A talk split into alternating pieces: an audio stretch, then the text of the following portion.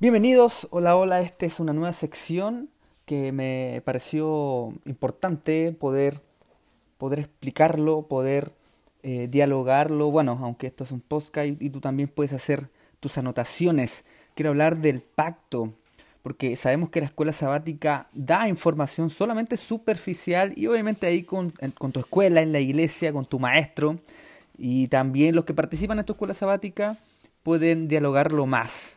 Sin embargo, aquí yo te quiero dar una perspectiva teológica del principio hasta el fin. Y quiero llegar a la conclusión de que el pacto siempre fue el mismo. O sea, si bien es cierto en la Biblia eh, está categorizado un antiguo y nuevo pacto, en la esencia el pacto fue el, el mismo. Sin embargo, el proceso fue diferente. Eh, concepto básico del pacto, me gustó mucho ese título de la escuela sabática pasada, pero me gustaría dar una síntesis o una base para que te sirva a ti en tu escuela sabática. Y por ahí vamos a ver si publicamos más, más de, de esto. Mira que el pacto, eh, la escuela sabática lo, lo, lo, inicia con Abraham, y eso es bueno, es bueno. Sin embargo, el pacto se basa en la ley y en la gracia, y en la fe. Entonces, si nosotros vamos a, Génesis, a Génesis capítulo 3, 15, y tú puedes ir a tu Biblia y tú puedes ir anotando ahí con tu lápiz porque esto es muy importante. Eh, Génesis 3, 15, y yo lo voy a buscar acá.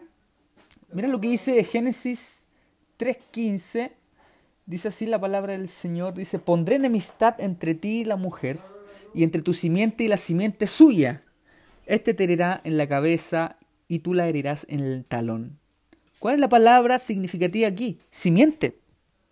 Esa es la palabra significativa, simiente. Y si nosotros vamos a Abraham, al pacto que hizo Dios con Abraham, la promesa que Dios le hizo a Abraham fue casi la misma. Que, de tu simiente, de tu, de tu simiente, vendrá un Salvador de tu simiente vendrán, eh, vendrá un pueblo. Entonces, y si tú vas a Gálatas 3, 6 al 9, si nosotros vamos a Gálatas eh, 3, 6 al 9, mira lo que dice. Dice, así Abraham creyó a Dios y le fue contado por justicia. Sabed por tanto que los que tienen fe, estos son hijos de Abraham.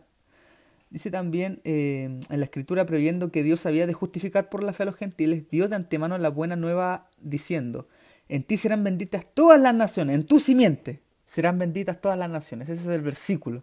Entonces, las palabras, aquí esta conexión intertextual entre Génesis, o el mismo libro de Génesis, pero del capítulo 12 eh, y el capítulo 1 de Génesis, la simiente es la... Eh, es el concepto aquí básico, podríamos decir. Y la simiente es Jesús. Y cómo aquí todo esto se relaciona, porque tú te acuerdas que eh, eh, eh, en Adán y Eva, Caín mató a Abel y en su Adán y Eva tuvieron otro hijo que es Set. La palabra, la raíz o la palabra hebrea para Set es Shet. Bueno, se le agrega una H, Shet. Y la raíz de esa misma palabra es Chit, pero con la I shit, que corresponde a simiente. Porque una de las, genealogías de, de donde vendría esta gran bendición venía de Set, que significa reemplazo. Porque como murió Abel, necesitaba un reemplazo. Ya no podía ser de Caín. Debería ser de un reemplazo. Y este es Set, shit, que significa reemplazo. Y de ahí vendría la genealogía del Salvador. Entonces, esto es importante porque la palabra simiente es muy importante porque aquí se relaciona mucho, mucho eh, en cuanto al pacto.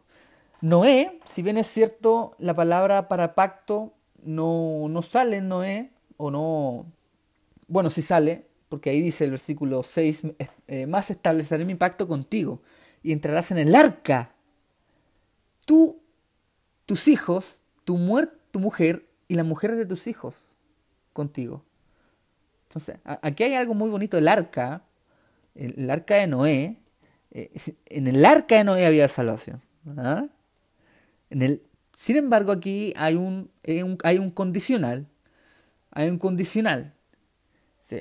Noé y su familia debían obedecer a Dios, guardar su ley, guardar su pacto. Y tenía que construir el arca y el arca lo iba a salvar.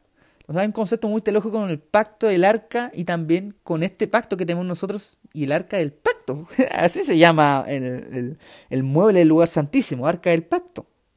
¿Y qué, qué, qué está dentro del arca? ¿Qué está dentro del arca? La ley.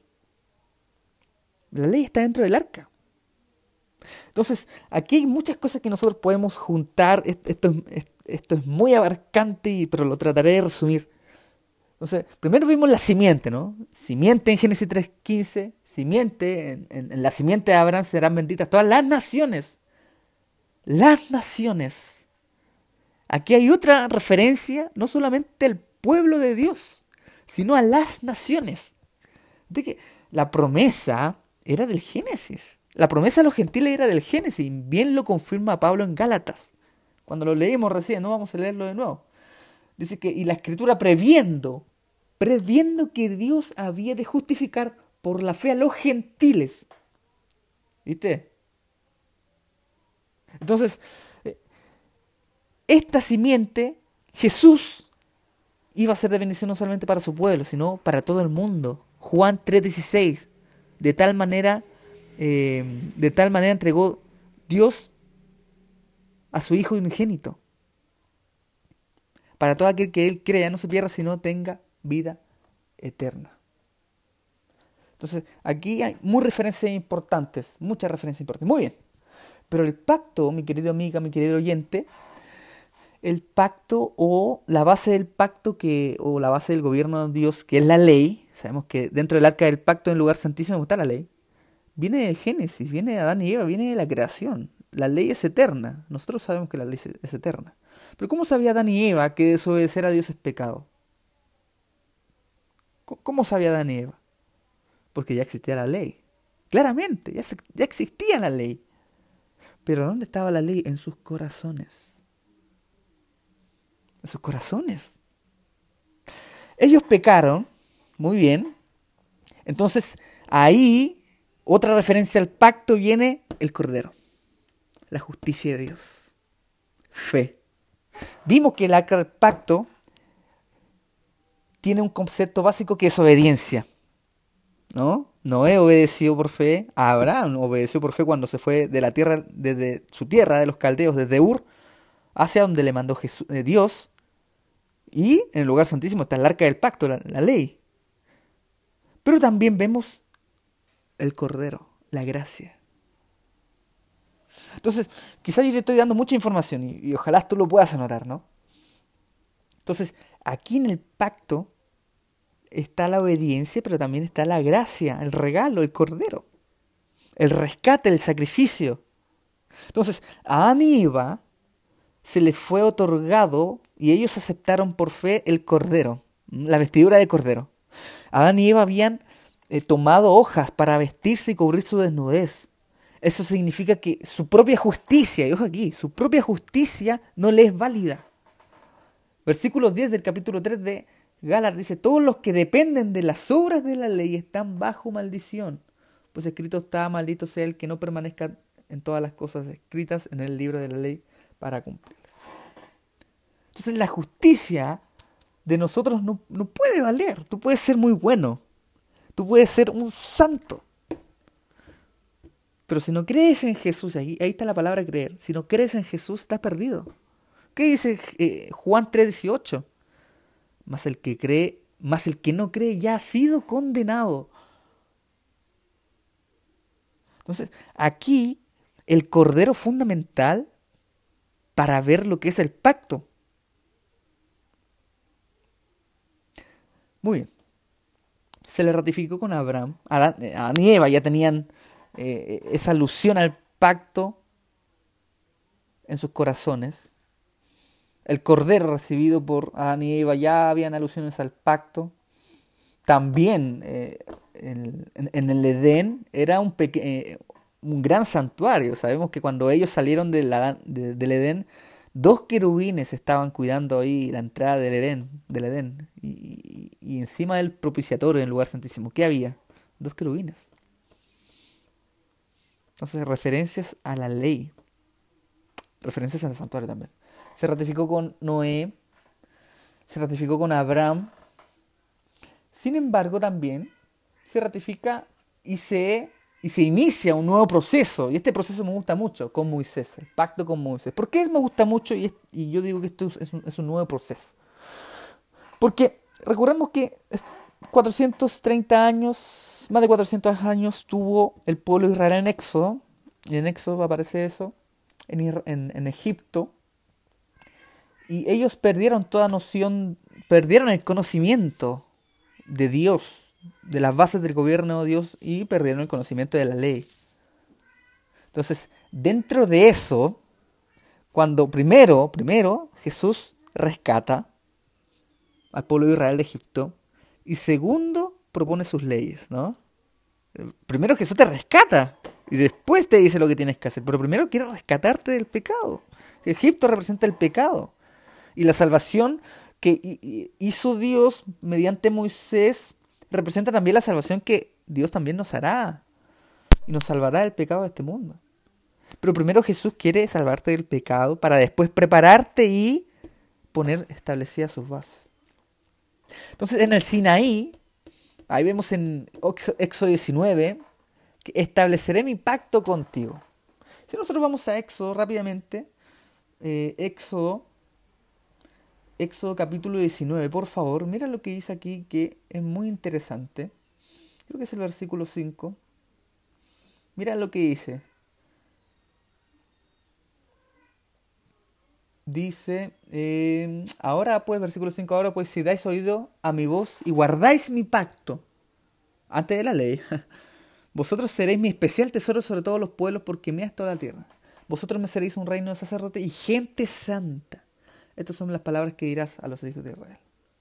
Entonces, después que Moisés eh, expuso estas palabras al pueblo, el pueblo dijo, haremos todo lo que Jehová ha dicho.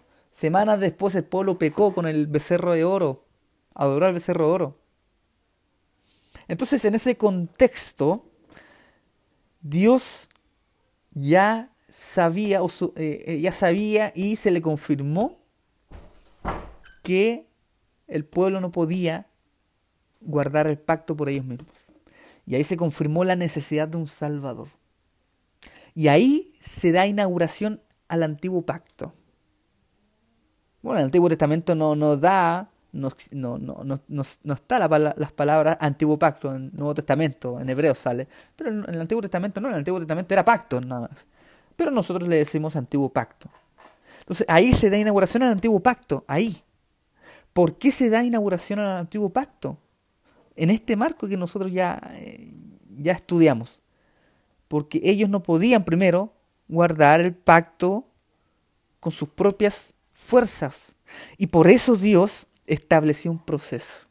¿Te acuerdas que al principio te dije, eh, el pacto es el mismo, pero el proceso es igual? Recuerda que te dije, el pacto es el mismo, porque estaba el Cordero, la gracia, y también estaba la ley en sus corazones de de Nieva, ¿no?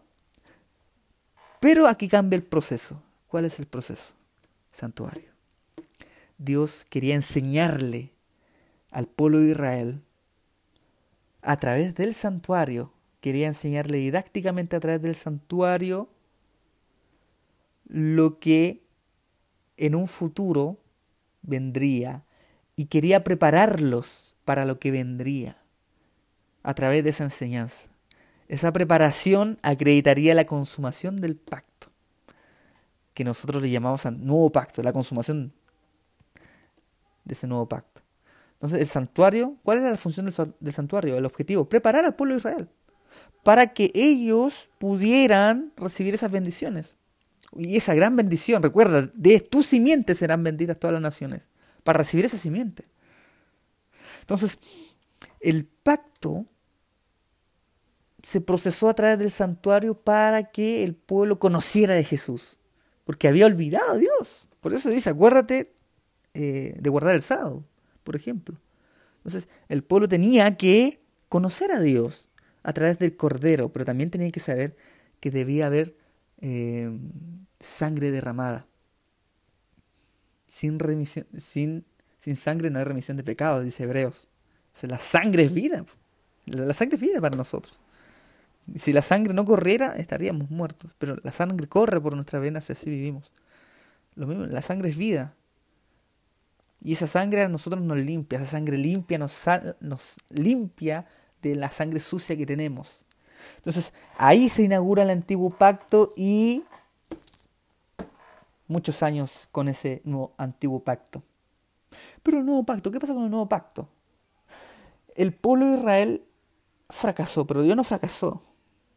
Porque eh, dentro de la base del pacto había una unión conyugal. Recuerda que en el Antiguo Testamento siempre Dios era como un esposo, Israel era como su esposa. Vemos en Apocalipsis también. Eh, preparados para la boda del Cordero, dice Apocalipsis 19. Entonces, y Jerusalén viene preparada como una virgen, dice, ¿no? Y Dios como su esposo. Entonces, es una más que un contrato de que si, si tú haces tu trabajo, yo te voy a pagar, dice Dios. No, así no es. Si el pueblo de Israel su trabajo, yo te pago, no. Aquí era una relación conyugal en donde los dos avanzaban, ¿no? Los dos avanzaban. Y si alguien se equivocaba, uno perdonaba. Que el pacto es amor. Cuando las personas escuchan pacto, ¡ah, la ley! Pacto es amor. Entonces, a través de ese pacto, en el cual Israel eh, fracasó, claramente, pero Dios no fracasó porque siguió con el pacto, ¿no? O sea, renovó el pacto y esa renovación se le denomina nuevo pacto. Jeremías 30 y, eh, Jeremías, por favor, vamos a Jeremías 31.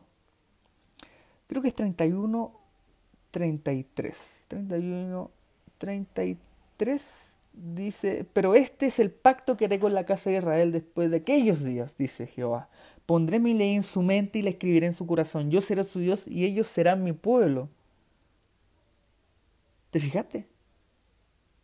Pondré mi ley en su mente y la escribiré en su corazón. Entonces, ¿cuál es lo importante en esta frase, en este versículo? Que Dios nos quiere llevar al Génesis. Dios nos quiere llevar a vivir como se vivía en el Génesis. No con tablas de piedra, antiguo pacto, sino con la ley en los corazones. Y este es el último tiempo y en este último tiempo Dios quiere que vivamos como en el Génesis. Por eso se exhorta tanto a una alimentación como en el Génesis. Por eso se exhorta a una vida santa, como en el Génesis. Pero también se exhorta a aceptar al Cordero, como en el Génesis. Y guardar la ley, como en el Génesis. David dice, tu ley guardé en mi corazón para no pecar contra ti. Salmo 119, no recuerdo el versículo, pero David dice que yo me deleito en tu ley. Viste que el pacto siempre fue el mismo. Más que en tablas de piedra, en el fondo, la ley debería, debía estar en el corazón del pueblo de Israel. Más este nuevo pacto consumado en la cruz con Jesús echa por tierra no la ley, sino ese proceso.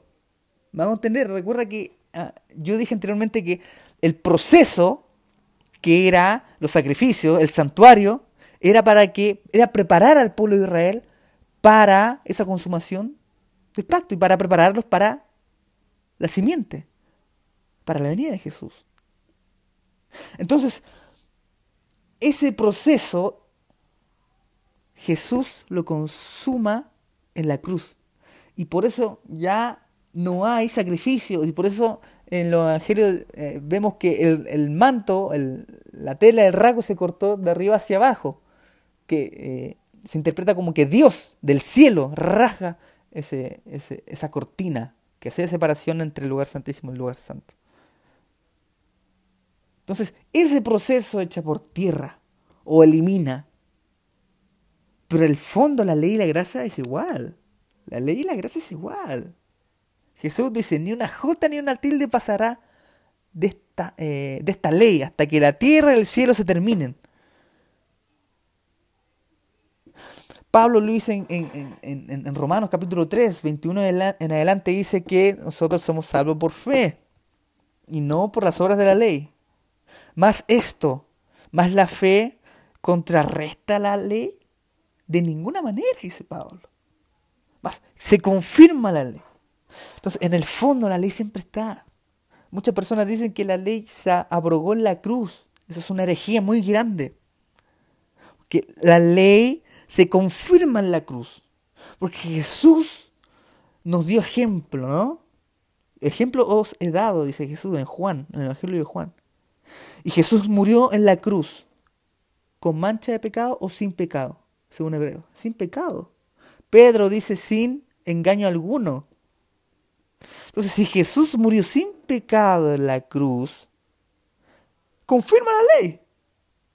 Porque guardó la ley y murió sin pecado. Entonces Jesús no iba a morir para quitar la ley. Si Jesús hubiera muerto en la cruz quitando la ley, entonces ¿por qué Jesús no pecó? No tiene sentido. El nuevo pacto se consuma en Jesús. El nuevo pacto es Jesús. Pero la ley y la gracia siguen viva. Y Pablo lo dice muy bien, lo vimos anteriormente. Sigue ¿Cuál es la diferencia para resumir, para concluir? El pacto siempre fue el mismo. Resumimos. La ley está en, el corazón de Adán y Eva. La ley está en el corazón de nosotros por medio del Espíritu Santo. ¿No? Eh, eh, eh, el, el intercesor era un cordero. Ahora tenemos una mejor promesa y un mejor sacrificio según Hebreos, Jesús. ¿Quién era el sacerdote o, bueno, el, que intercedía por el pueblo de Israel? Moisés. Ahora, ¿quién intercede por nosotros? Jesús. Ahí, vemos algunas diferencias. Se usaba el santuario. Ahora, ¿qué se usa? Ahora está el Espíritu Santo para enseñarnos toda verdad, dice los evangelios, dice el Evangelio de Juan, versículo, capítulo 14. Entonces el Espíritu Santo nos enseña y nos lleva, nos lleva a Jesús. El santuario a qué nos llevaba? A Jesús. El Espíritu Santo a qué nos lleva? A Jesús. Al conocimiento de Jesús. Esas son las diferencias. Pero el pacto y la fe es igual. Es igual. Sigue siempre y siempre será así, porque es eterno. Entonces, las bases del pacto es conocer a Dios mediante Cristo Jesús para que Él nos dé la fuerza para guardar su ley mediante la fe. No guardar su ley para demostrar a Dios que nosotros podemos, no. Es es guardar la ley con la ayuda de Jesucristo. Y así su justicia se, nos imparta a nosotros. El manto de justicia, dice Pablo, o el manto de sus buenas obras. No son nuestros méritos, son los méritos de Jesús. Y eso nos capacita para guardar la ley. Así como el santuario capacitaba a Israel para guardar la ley, así Jesús nos capacita para guardar la ley. No sé si es mucha información, eh, muchos versículos para acá, para allá, pero la ley siempre fue, el pacto siempre fue el mismo. La diferencia fue el proceso pero el pacto siempre fue el mismo. ¿Por qué? Porque el pacto es eterno. La diferencia, el proceso, cómo Jesús prepara. Y ahora Jesús nos quiere preparar. Así como Jesús, Dios quiso preparar al pueblo de Israel para la primera venida de Jesús. Asimismo, mediante el nuevo pacto, la consumación de Cristo Jesús, nuestro Señor y Salvador, nos quiere preparar para su segunda venida. Ahí está el último objetivo del pacto. Nuevo pacto. Ver a Jesús venir. Señor te bendiga, Señor te guarde. 25 minutos duramos aquí. Pero eh, de mucha bendición, creo yo. Bendiciones, un grande abrazo.